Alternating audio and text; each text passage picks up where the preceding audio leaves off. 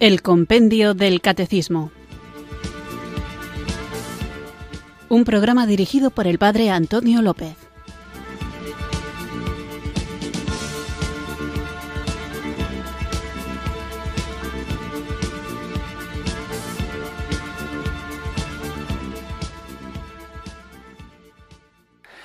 Buenas tardes, queridos oyentes de Radio María. Recibido un cariñoso saludo desde Irurzun, en Navarra, quienes sintonizáis una tarde más esta emisora de la Virgen, esta radio que cambia vidas, Radio María, para escuchar el programa El Compendio del Catecismo, nuestra cita diaria con la formación católica, en la que, guiados por el libro de El Compendio del Catecismo, vamos profundizando en nuestra fe para conociéndola, vivirla, compartirla y defenderla.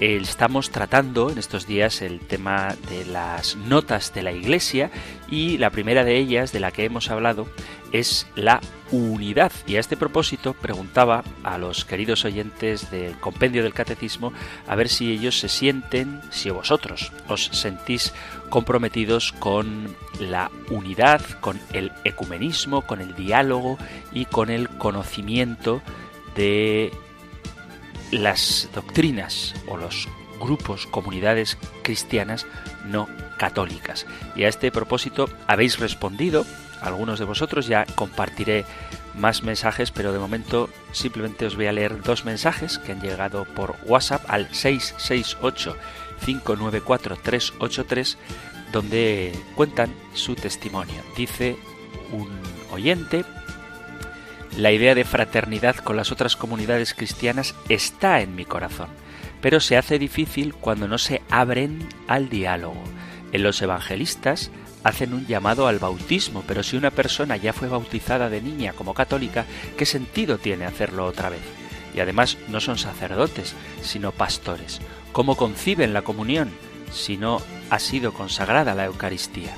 Estas diferencias vuelven dificultoso el diálogo pero el respeto está siempre. Gracias por el mensaje de ecumenismo. Con la oración todo acercamiento es posible. Saludos, Padre Antonio López y Radio María, bendiciones. Pues muchas gracias por compartir este mensaje y efectivamente el diálogo a veces se hace difícil. Otro WhatsApp también al 668 594 383 respondiendo a la pregunta de cómo viven ellos la dimensión ecuménica de la Iglesia, dice, yo intento hacer esto, soy católico y mi mujer se ha hecho evangelista. Intento ver lo que nos une, pero he visto que entre protestantes están muy enfrentados y muchos grupos son anticatólicos. Voy con mi mujer al culto, son muy sectarios. Pues también es una realidad que uno puede estar en amistad o incluso unido en matrimonio con una persona no católica y acompañarle al culto, siempre cuando tengas buena formación, pues eh, yo te aconsejo que lo hagas. Si tu formación no es muy buena, es un poquito delicado, porque al final puede que alguna idea que no sea del todo católica, pero que esté atractivamente planteada, quizá pueda afectar a tu manera de entender el seguimiento Jesucristo. Pero leer la palabra de Dios juntos y profundizar en ella, viendo cómo las doctrinas católicas se encuentran en la Sagrada Escritura, puede ser un camino de diálogo para recorrer con los cristianos, incluso cuando convives con ellos, o de manera especial cuando convives con ellos. El Papa Benedicto XVI dio un discurso a los participantes de la Asamblea Plenaria del Pontificio Consejo para la Promoción de la Unidad de los Cristianos cuando este Consejo cumplió 50 años y el Santo Padre, Benedicto XVI, decía entonces que la unidad de los cristianos es y sigue siendo la oración, vive de la oración. El Papa, después de recordar que este dicasterio para la promoción de la unidad de los cristianos fue fundado por Juan XXIII, dijo que en estos 50 años se ha llegado a un conocimiento más verdadero y a una estima más grande de las iglesias y las comunidades eclesiales. Este proceso se ha dado superando prejuicios sedimentados por la historia. Se ha crecido en el diálogo teológico, pero también en el de la caridad. Se han desarrollado varias formas de colaboración, entre las cuales, además de la defensa de la vida, de la salvaguarda de la creación y de la lucha contra la injusticia.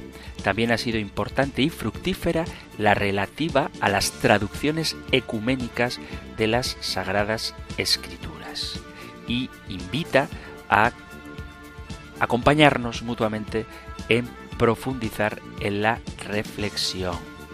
Por eso el Papa invita a los miembros del Consejo para la promoción de la unidad de las iglesias a promover una recepción adecuada de los resultados alcanzados y de dar a conocer con exactitud cuál es la situación actual de la investigación teológica al servicio del camino hacia la unidad. Y insiste el Papa en hacer más incisivo el diálogo, profundizando en el patrimonio común, dice el Papa, teológico, litúrgico y espiritual, y de afrontar con serenidad y empeño los elementos que todavía nos separan. Es decir, que es importante que seamos conscientes de qué es aquello que nos separa para que luego podamos alcanzar ese diálogo. Pero para esto hay que atreverse a escuchar qué es lo que ellos dicen, es necesario comprender en qué fundamentan lo que ellos dicen y por esto es preciso una apertura a la escucha.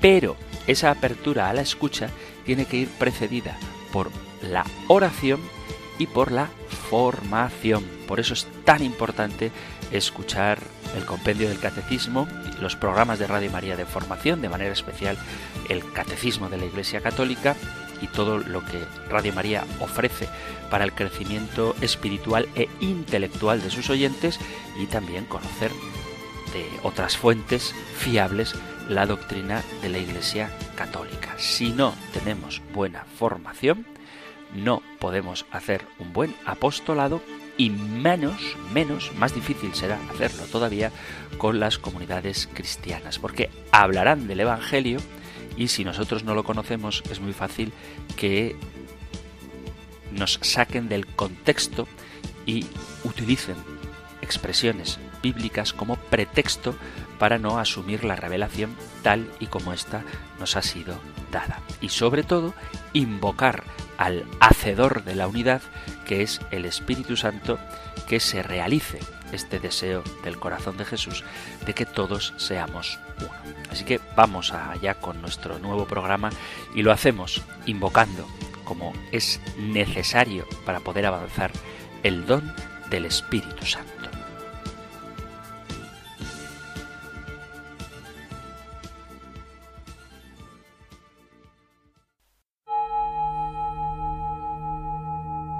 Ven Espíritu. Ven Espíritu, ven Espíritu.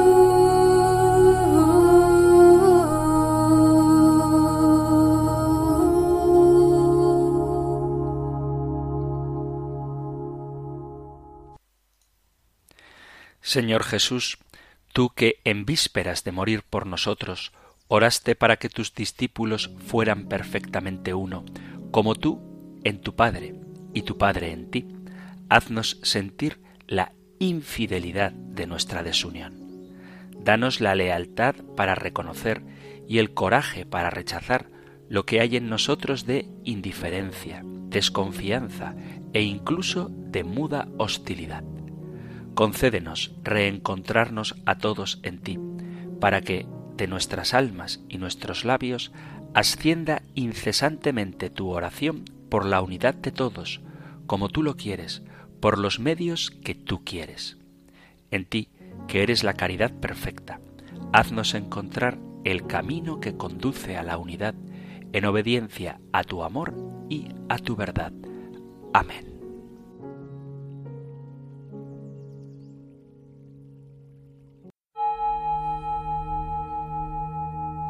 Ven Espíritu, ven Espíritu, ven Espíritu.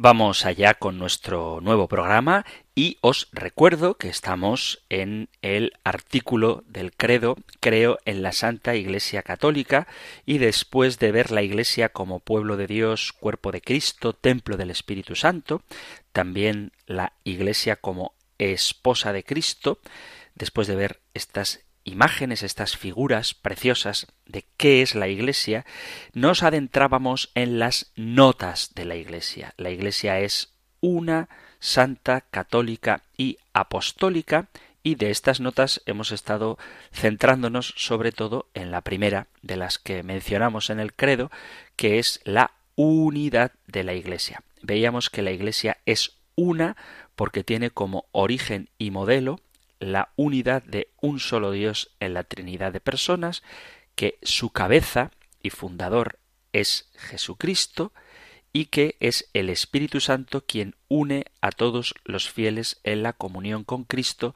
que la Iglesia tiene una sola fe, una sola vida sacramental, una única sucesión apostólica y una común esperanza y una misma caridad. Y también hacíamos una reflexión a propósito de la frase del Concilio Vaticano II que dice que la Iglesia de Cristo subsiste en la Iglesia Católica y cómo, aunque sí que se puede identificar a la Iglesia Católica con la única Iglesia de Jesucristo, encontramos elementos de salvación y de verdad en otras comunidades que no son propiamente la Iglesia Católica, aunque los elementos que estas comunidades tienen pertenecen a la Iglesia Católica y por eso hay que tender hacia la unidad.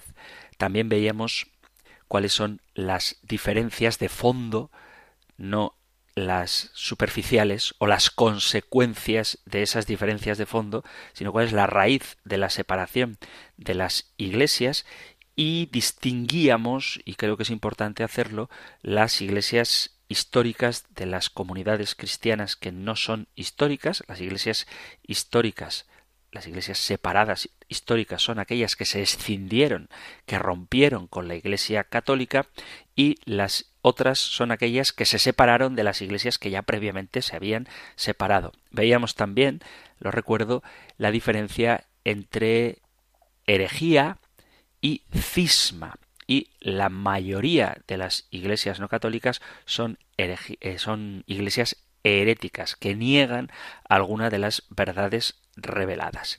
Y por último, hablaba de cómo comprometerse en favor de la unidad de los cristianos, es decir, del ecumenismo, la importancia que tiene el diálogo, el conocimiento mutuo, la oración y el deseo de abrazar la verdad tal y como ésta ha sido revelada. Y en ese sentido es en el que os hacía la pregunta de cómo os comprometéis vosotros con el ecumenismo y por eso al principio del programa leía dos respuestas de algunas más que han llegado, pero estas dos que eran breves, sobre la situación personal de dos oyentes de Radio María con las comunidades no católicas. Y vamos a continuar con otra de las notas de la Iglesia. Es un tema que es muy interesante, el de la unidad de los cristianos, pero volveremos a hablar de ello. Veremos cómo se relaciona la Iglesia católica con el pueblo judío, cómo se relaciona la Iglesia católica con las religiones no cristianas y qué significa que fuera de la Iglesia no hay salvación. Eh, digo porque esto ha generado a través del correo electrónico cierta inquietud. Bueno, pues no os preocupéis que ya hablaremos de eso, pero antes, por seguir con el orden que nos ofrece el libro del compendio del catecismo, vamos a dar paso ahora a reflexionar sobre otra de las notas de la Iglesia. Lo que trataremos hoy lo encontráis en el Catecismo Mayor en los puntos del 823 al 829 y en el 867. Nosotros escuchamos ahora la pregunta número 165 del compendio del Catecismo. Número 165. ¿En qué sentido la Iglesia es santa? La Iglesia es santa porque Dios Santísimo es su autor. Cristo se ha entregado a sí mismo por ella para santificarla y hacerla santificante. El Espíritu Santo la vivifica con la caridad. En la Iglesia se encuentra la plenitud de los medios de salvación. La santidad es la vocación de cada uno de sus miembros y el fin de toda su actividad. Cuenta en su seno con la Virgen María e innumerables santos como modelos e intercesores. La santidad de la Iglesia es la fuente de la santificación de sus hijos, los cuales aquí en la tierra se reconocen todos pecadores, siempre necesitados de conversión y purificación.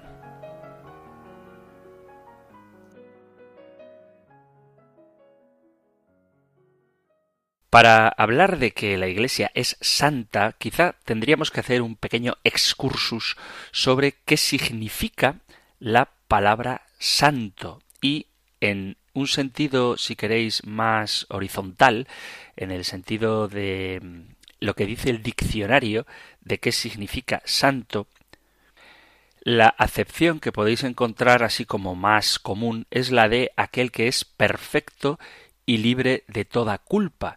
Sin embargo, el diccionario de la RAE, la Real Academia Española de la Lengua, da 16 acepciones de lo que la palabra santo significa.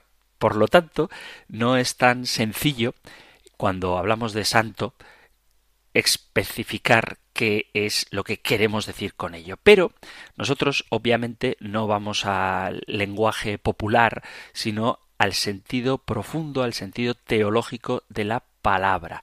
La palabra santo no viene tanto de la expresión puro, sino de el hebreo kadad, perdonad que me ponga así a hablar de etimologías hebreas, que no quiero ser demasiado complicado, pero sí que es bueno entender la etimología de la palabra para saber qué significa.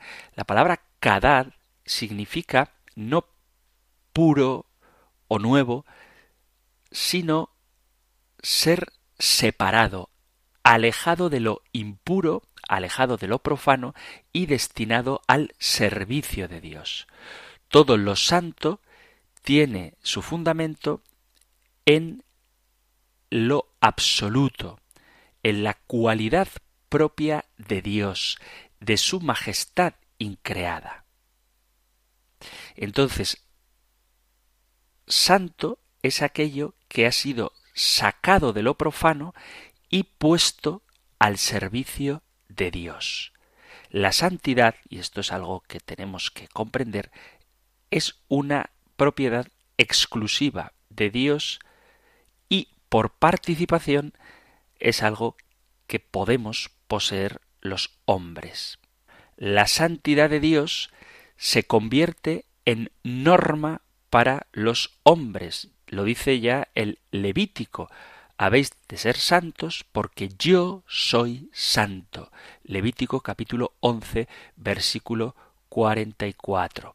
Y más adelante, en el capítulo 19, dice, porque yo soy Yahvé vuestro Dios, vosotros por tanto os santificaréis y seréis santos, porque yo soy santo. Así que no os contaminéis con ningún animal que se arrastra por tierra. Y vuelve a repetir en el capítulo 20 del Levítico, di a toda la congregación, a toda la eclesía de los hijos de Israel y diles, seréis santos porque yo, Yahvé, vuestro Dios, soy santo. Tenéis que ser santos porque yo soy santo y os he separado de los otros pueblos para que seáis míos. Esto dice el Señor. La santidad es el medio para proteger la vida interior del hombre. Por eso los israelitas, estoy hablando de la santidad en el Antiguo Testamento, tienen que abstenerse de toda impureza precisamente porque Dios es santo. Seréis santos porque yo soy santo. En el Nuevo Testamento es el propio Jesús el que llama a, al Padre, le llama santo. Dice, ya no estoy en el mundo, mas estos están en el mundo y yo voy a ti, Padre Santo. A los que me has dado, guárdalos en tu nombre, para que sean uno, así como nosotros. Capítulo 17 del Evangelio de San Juan. Precisamente cuando Jesús pide unidad de los cristianos para que sean uno, así como nosotros somos uno, ahí le llama a su Padre, a Dios Padre, le dice, yo voy a ti, Padre Santo. Y Pedro, recordando las palabras del Levítico, la primera carta de Pedro, capítulo primero, versículo quince, dice, sino como aquel que os llamó es santo, sed también vosotros santos en vuestra manera de vivir. Por lo tanto, se acentúa la santidad de Dios, sobre todo, por ejemplo, se acentúa esta santidad de Dios en el capítulo 4, versículo 8 del Apocalipsis, donde se lee algo que citamos cada día en misa.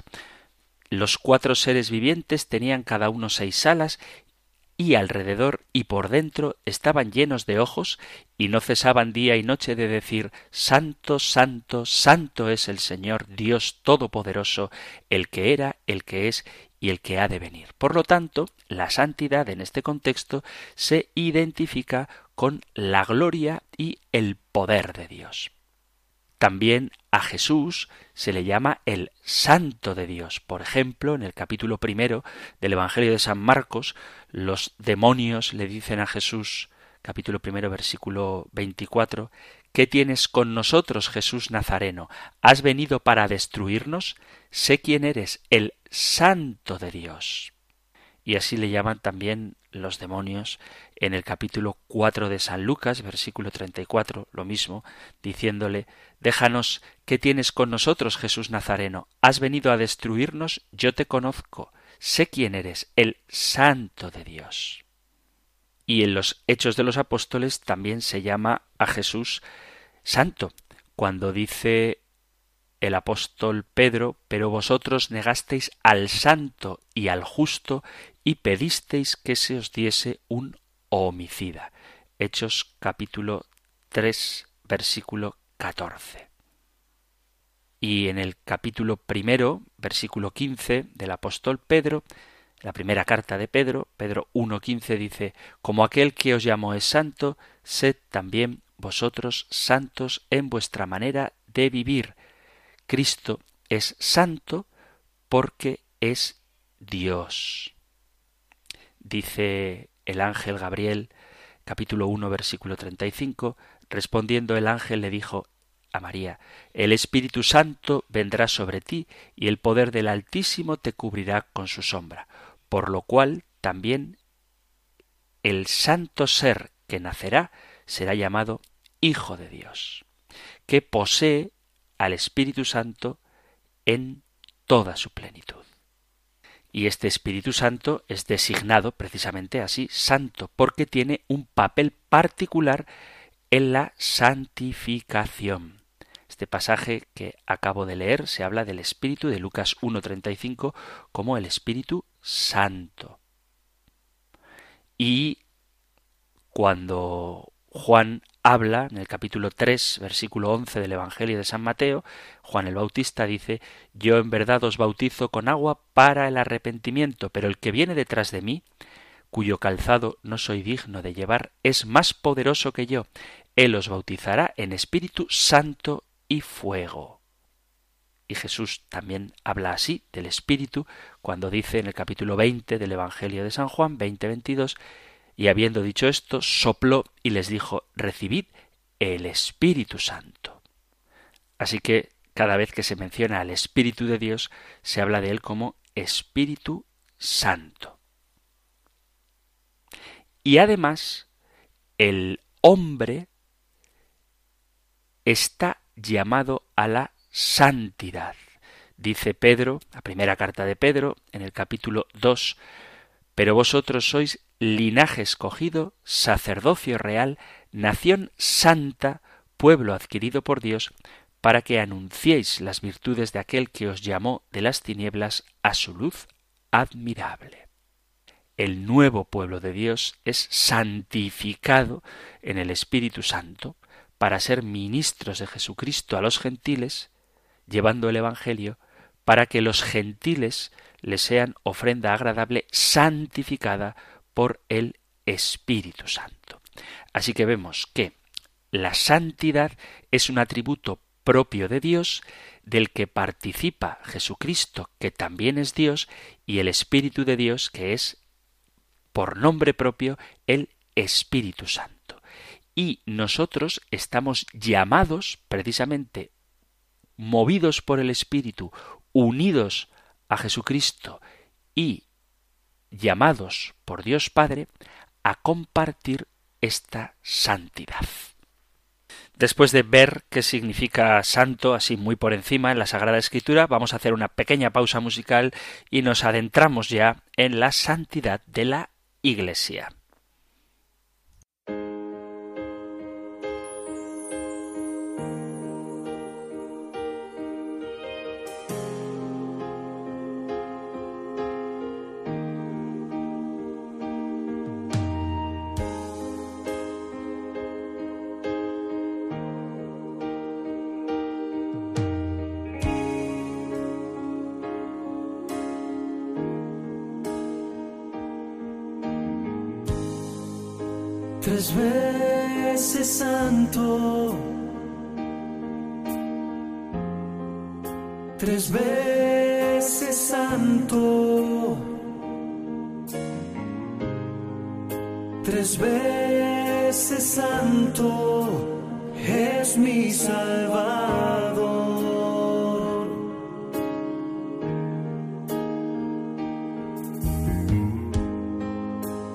Tres veces santo. Tres veces santo. Tres veces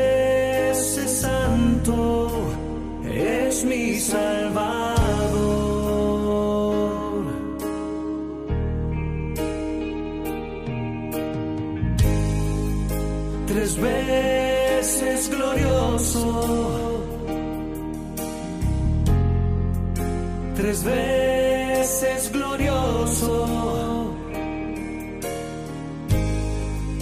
tres veces glorioso es mi Salvador.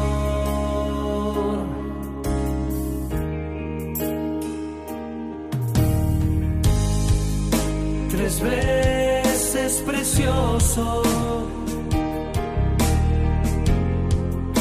tres veces precioso. Tres veces precioso es mi Salvador.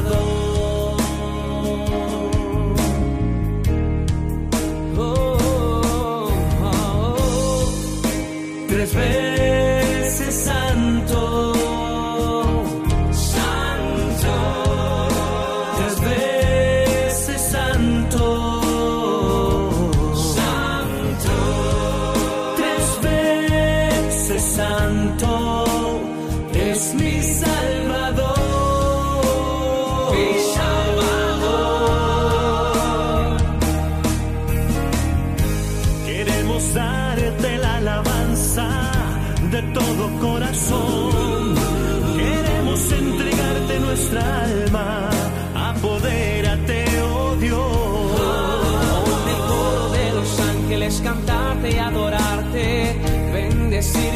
precioso nombre, oh Dios, buen Señor, mi Señor. Y adorarte, poner nuestra mirada en ti, poner nuestra esperanza en ti, nuestro corazón, en tu corazón, oh buen Señor. Nos abandonaremos en tu providencia y en alabanzas y te diré.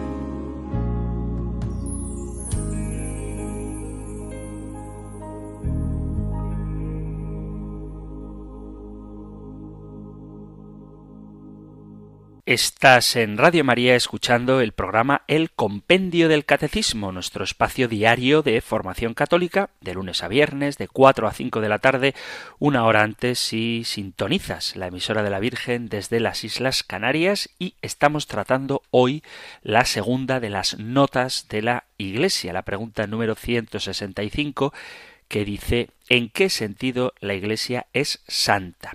Hemos en la primera parte del programa dedicado a reflexionar sobre algunos, así muy rápidamente, pasajes de la Sagrada Escritura en los que se habla de la santidad, santidad entendido como algo separado, consagrado a Dios, y como este atributo de santo se refiere a Dios, tanto a Dios Padre, como al propio Jesucristo, a quien se le llama el Santo de Dios ya desde el momento en el que se anuncia su nacimiento, y también al Espíritu de Dios, al que conocemos como el Espíritu Santo, y como esta propiedad que es particular de Dios, podemos nosotros participar de ella porque el Espíritu Santo nos santifica, estamos unidos a la cabeza del cuerpo, que es Jesús, el Santo de Dios, y convocados, llamados por Dios Padre, que ya desde el Antiguo Testamento dice que debemos ser santos porque Él mismo es santo. Así que, después de esta reflexión sobre la santidad, en la Sagrada Escritura, vamos a ver en qué sentido la Iglesia, la Iglesia católica, es santa, porque una de las notas de la Iglesia es la santidad. Nosotros profesamos, y eso es lo que estamos viendo en el compendio del Catecismo, que la Iglesia es una, ya hemos hablado de ello, santa, católica y apostólica. Estas son las cuatro notas que representan los aspectos más importantes del misterio de la Iglesia. Por eso vamos a ver ahora qué significa en concreto la santidad. Por cierto, aparte de estas cuatro notas, hay otras que ya han ido saliendo y que irán saliendo como consecuencia de estas, como son la Iglesia que tiene que ser visible, indefectible, infalible y jerárquica y son elementos inseparables de la verdadera Iglesia que no puede existir sin ellos. Entonces, ¿qué es la santidad? Ya hemos dicho que la palabra santidad significa un estado de separación, de consagración a Dios. El Evangelio nos enseña que esta elección por parte de Dios es el resultado del amor del Señor por nosotros y también la respuesta nuestra a esta invitación. Daos cuenta que dice la Sagrada Escritura que somos santificados por el amor. Por eso la caridad es la razón fundamental de la santidad de la Iglesia.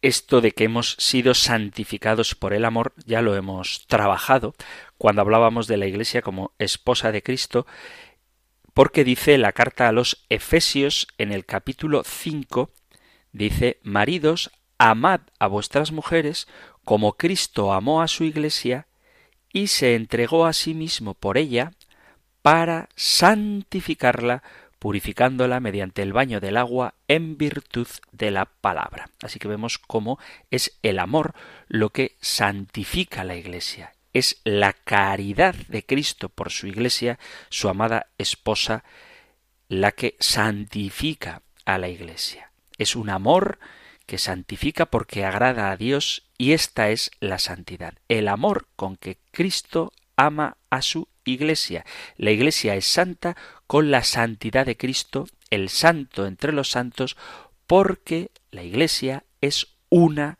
con Cristo. Y aquí os remito a los puntos en los que hablábamos de la Iglesia como cuerpo de Cristo, pregunta número 156 y pregunta 157, ¿quién es la cabeza de este cuerpo?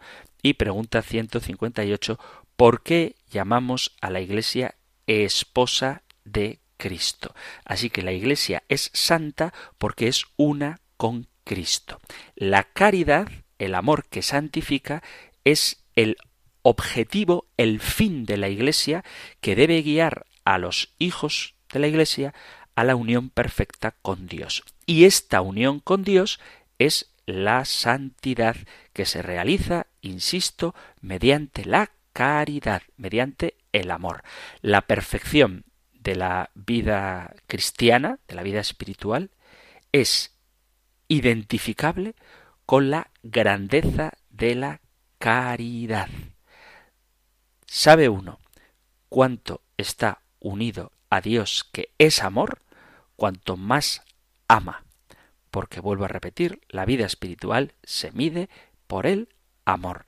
Y el día del juicio seremos juzgados en el amor.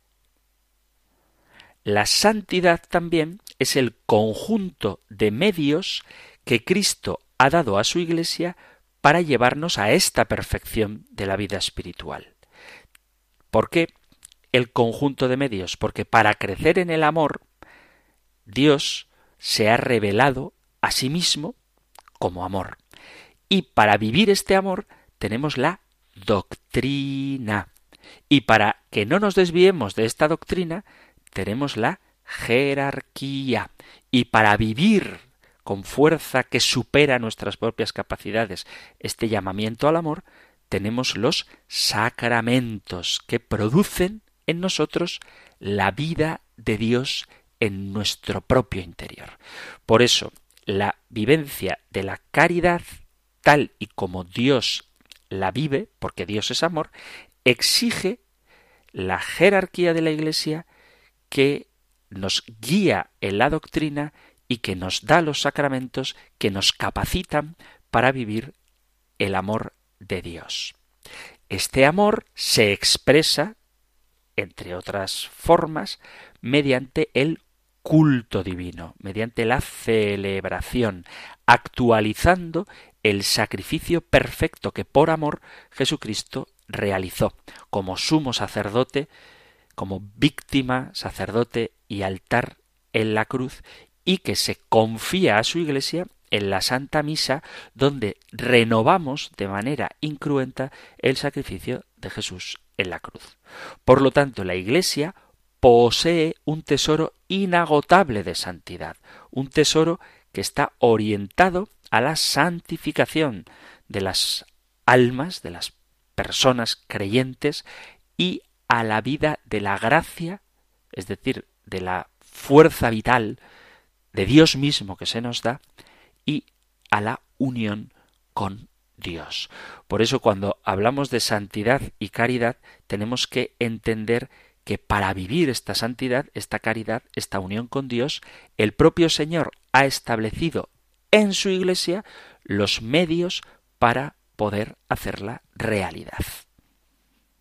Dicho esto, la Iglesia es santa porque los cristianos podemos vivir en esta santidad, en esta consagración a Dios, en esta participación del ser de Dios. Puede ser en un grado ordinario, de tal manera que el creyente evita el pecado mortal y permanece unido al Señor, y luego en un grado heroico, que es el de los santos canonizados, de los que también habla la respuesta a esta pregunta del compendio del catecismo. Pero la santidad de la Iglesia está también, como decía, en que en ella, en la Iglesia, encontramos los medios para obtener esta comunión con Dios, estos medios que acabamos de comentar, la doctrina, los sacramentos, la jerarquía, de manera especial el sacramento de la Eucaristía.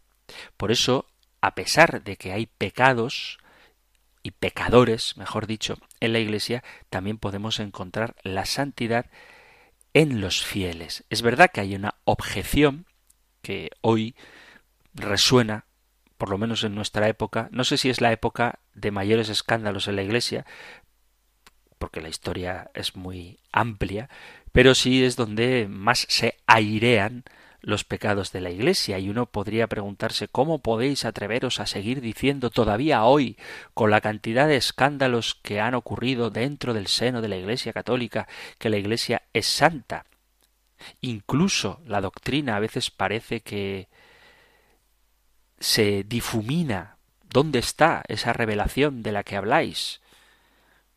Podemos decir que la Iglesia es santa, porque siempre, siempre, desde el principio, ha existido el pecado. A veces la gente idealiza los primeros tiempos del cristianismo, con los hechos de los apóstoles, donde ciertamente se vivía la presencia del Espíritu Santo con mucha fuerza y la vivencia de la caridad, pero también en los hechos de los apóstoles, ya incluso en la vida del propio apóstol San Pedro, que aparenta una cosa que no es y merece ser reprendido por Pablo, o el caso de Zafira, que quiso engañar a los apóstoles, lo leíamos hace pocos días, y otros pasajes donde sí que hay divisiones, las propias cartas del apóstol San Pablo a los Corintios, por ejemplo, o a los Gálatas, son cartas que están motivadas por el deseo de corregir actitudes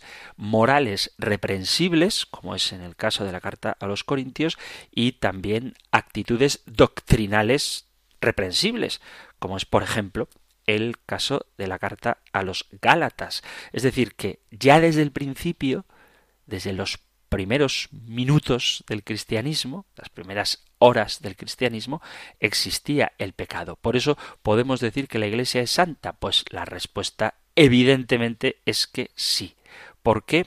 Porque Cristo amó a la Iglesia y Él se entregó por ella para santificarla, purificándola en virtud de la palabra para presentarla ante sí mismo como gloriosa, sin mancha, ni arruga, ni nada semejante, sino santa e inmaculada. Y esto se refiere a la Iglesia de Jesucristo, que es la misma hoy que desde el instante mismo en que fue fundada. La misma enseñanza se encuentra también en el apóstol San Juan, donde dice que todo el que ha nacido de Dios no peca, porque en él permanece la simiente de aquel que no es capaz de pecar porque ha nacido de Dios. Eso dice la primera carta de San Juan en el capítulo 3, versículo 9. Pero la misma carta de San Juan en el capítulo primero, versículo 8 dice si decimos que no tenemos pecado, nos engañamos a nosotros mismos y la verdad no está en nosotros. ¿Cómo es posible compaginar estos dos versículos de la misma carta? Porque el discípulo amado, San Juan, quiere enseñarnos que los miembros de la Iglesia pecan cuando traicionan a la Iglesia. Por lo tanto, la Iglesia no está libre de pecadores, pero ella misma, la Iglesia, no tiene pecado. La Iglesia no peca quiere decir que ella no consiente el pecado. Pero eso no significa que no tenga nada que ver con el pecado, porque precisamente la misión de la Iglesia, lo mismo que la misión de Jesucristo, es ir a buscar a sus hijos en medio del pecado. No he venido a buscar a los santos, sino a los pecadores. Dice el Señor Jesús, literalmente dice, no he venido a llamar a los santos, sino a los pecadores. Y el contexto es que Jesús al pasar vio a Mateo, que era un publicano, sentado al mostrador de los impuestos, y le dijo Sígueme. Él se levantó y lo siguió. Y estando en la mesa en casa de Mateo, muchos publicanos y pecadores que habían acudido se sentaron con Jesús y sus discípulos. Los fariseos al verlo le preguntaron ¿Cómo es que vuestro maestro come con publicanos y pecadores? Jesús lo oyó y dijo No tienen necesidad de médico los sanos, sino los enfermos. Aprended lo que significa misericordia quiero y no sacrificios, que no he venido a llamar a los justos sino a los pecadores. ¿Por qué en la Iglesia hay pecadores? Porque los pecadores somos los que estamos convocados a ella para ser sanados por Jesucristo. Y por tanto, no hay que escandalizarse de una Iglesia a la que estamos llamados los pecadores, porque somos nosotros los que necesitamos de la misericordia de Dios que encontramos en el seno de la Iglesia católica.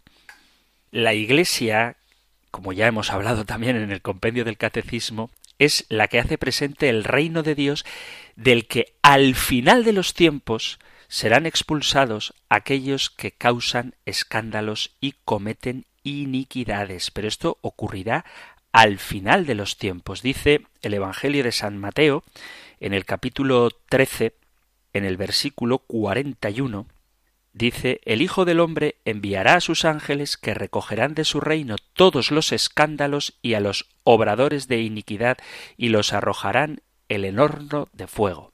Allí será el llanto y el rechinar de dientes, entonces los justos brillarán como el sol en el reino de su Padre. El que tenga oídos, que oiga. Pero eso de que los hacedores de maldad sean expulsados, echados fuera, va a ocurrir al final de los tiempos, porque aquí y ahora hasta el final de los tiempos, habrá en la red de la Iglesia peces buenos y peces malos.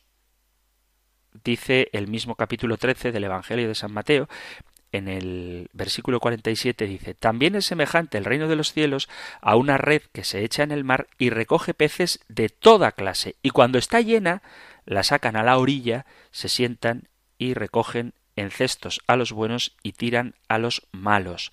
Así sucederá al fin del mundo.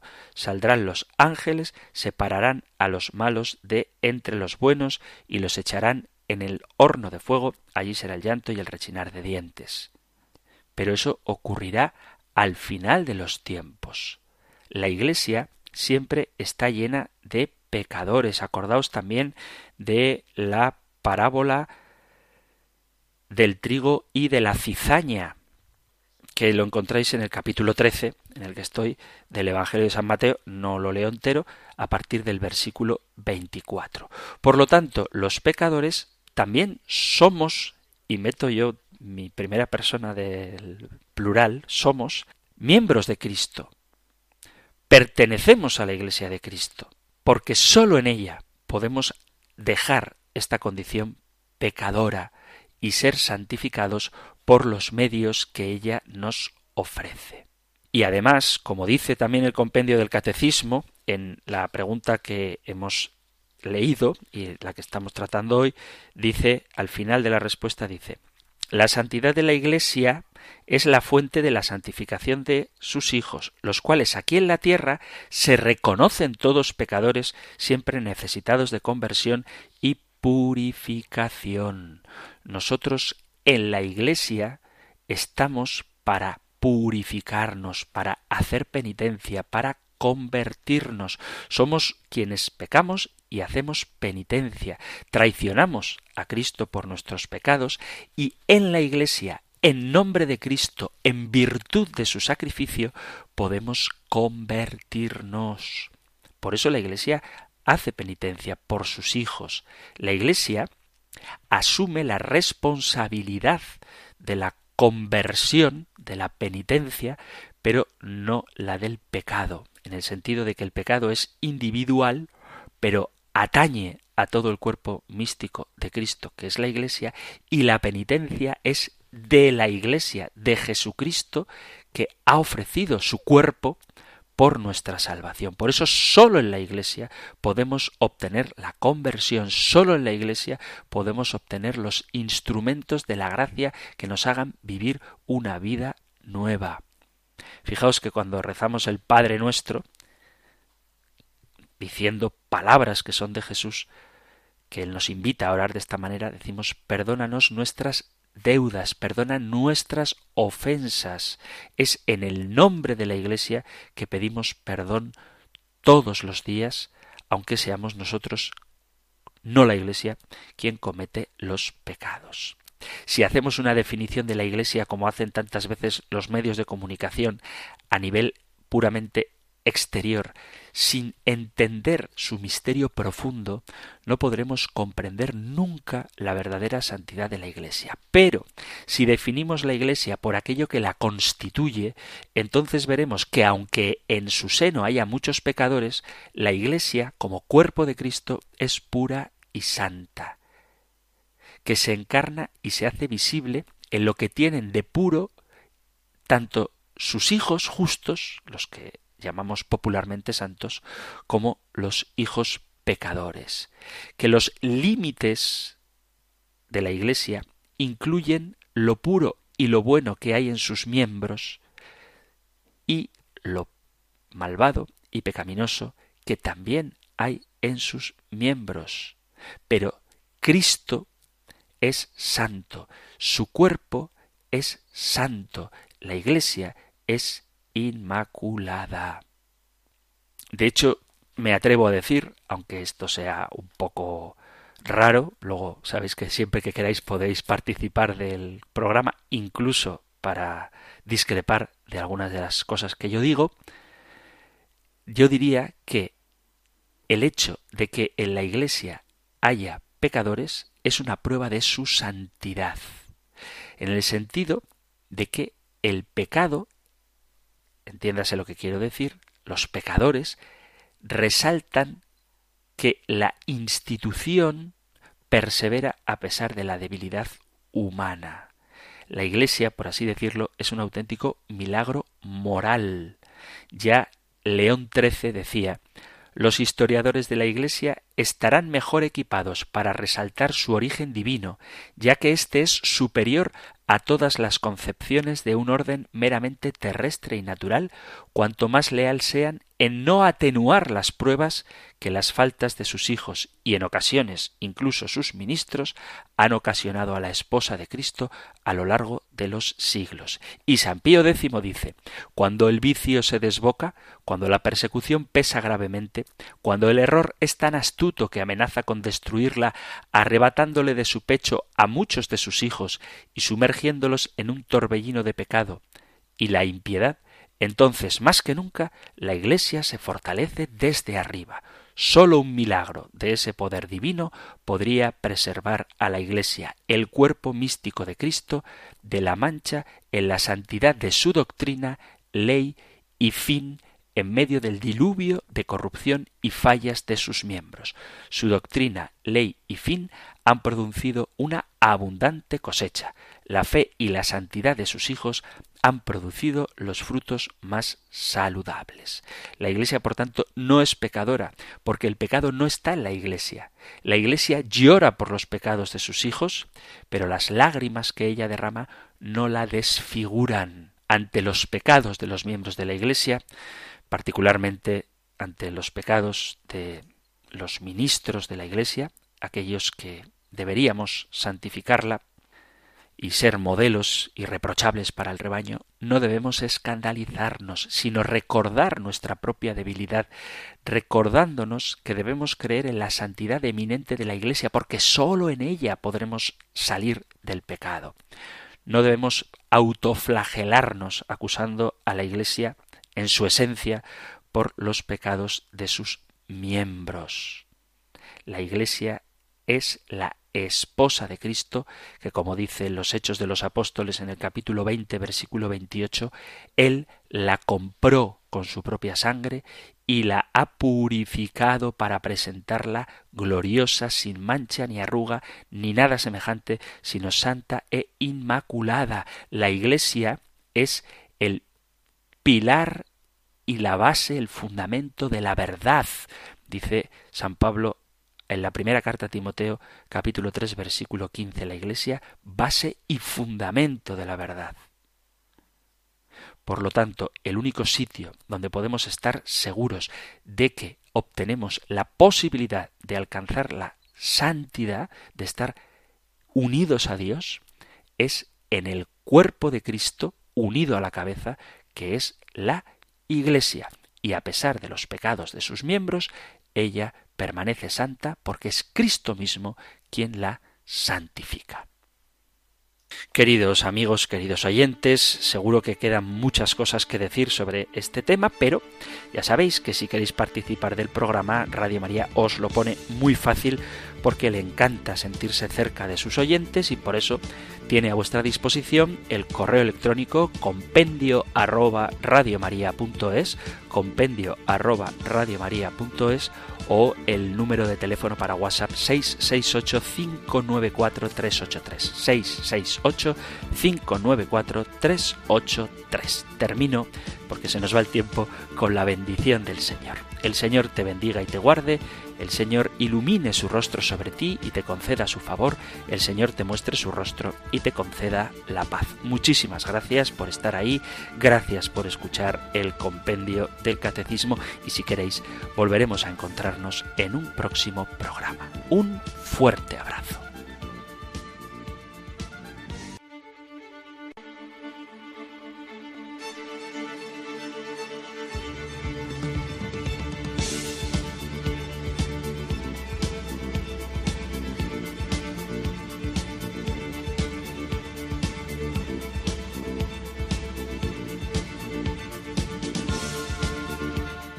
El Compendio del Catecismo. Un programa dirigido por el Padre Antonio López.